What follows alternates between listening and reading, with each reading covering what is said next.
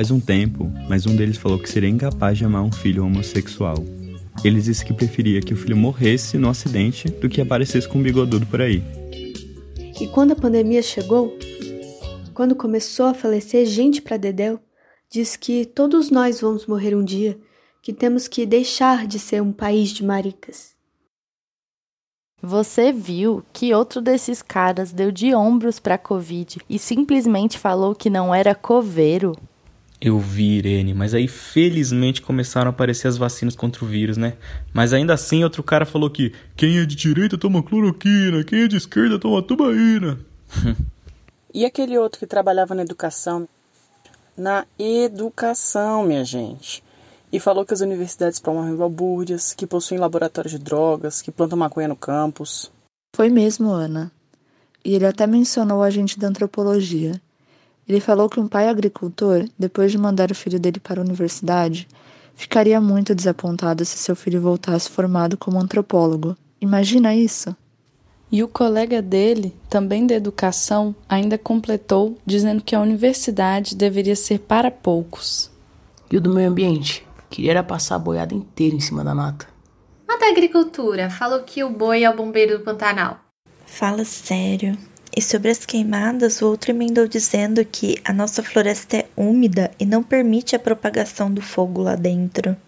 E também disse que uma jovem liderança indígena, ao denunciar que as nossas florestas estavam em risco, estava era atacando o Brasil. E foi num quilombo e teve o disparate de dizer que o afrodescendente mais leve lá pesava sete arrobas, que nem para a procriadora ele servia mais. Nossa, indígenas, pessoas negras, trabalhadoras, mulheres, não tem vez mesmo. A mulher tem que ser tratada como princesa ou só nasceu para ser mãe ou é feia demais para ser estuprada. Sem falar nas pessoas com deficiência. Outro dia, Rai, um deles perguntou como os atletas iriam gritar nas surdo-olimpíadas. Eles só fazem piadinhas de mau gosto, né? E como a cereja do bolo, uma dessas figuras profetizou que não é o governo, não é a política que vai mudar essa nação, mas que é a igreja que vai mudar. Estão tudo de sacanagem com a nossa cara, vou te falar. Não é sacanagem não, Max. É agenda política mesmo. É planejado, é programado, é previsto para ser assim. Uma frase por dia, uma tortura psicológica por dia. É um projeto, né?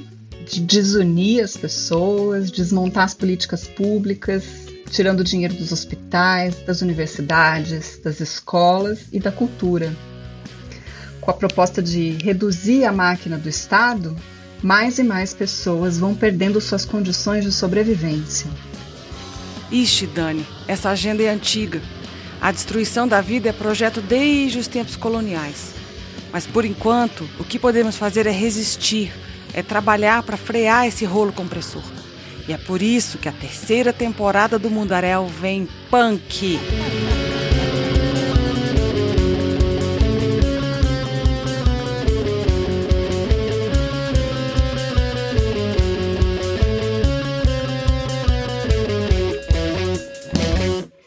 Isso, Sora. Punk, rock, hardcore, como falou a Anjinha na temporada passada. Agora, em 2022, que há de ser um ano eleitoral, queremos mostrar como a antropologia ajuda a pensar os nossos problemas cotidianos. Antropologia para enfrentar, antropologia com imaginação. Vamos falar de assuntos que estarão no centro do debate eleitoral e queremos estar preparadas para contra-argumentar as forças que querem destruir a floresta, os bichos, as pessoas, a vida. Essa moçada toda aí da nossa equipe que você ouviu no começo estará conosco a partir de fevereiro de 2022. O Mundaréu é um projeto de pesquisa, ensino e extensão e de divulgação científica feito numa parceria entre a Unicamp e a UNB. Um episódio por mês para ouvir no seu tocador de preferência ou direto do nosso site mundarel.labjor.unicamp.br. E essa banda paraibana que vocês estão ouvindo aí, as Gatunas, vão nos embalar para a luta desse ano. Então, bora lá resistir. Bora ser mais.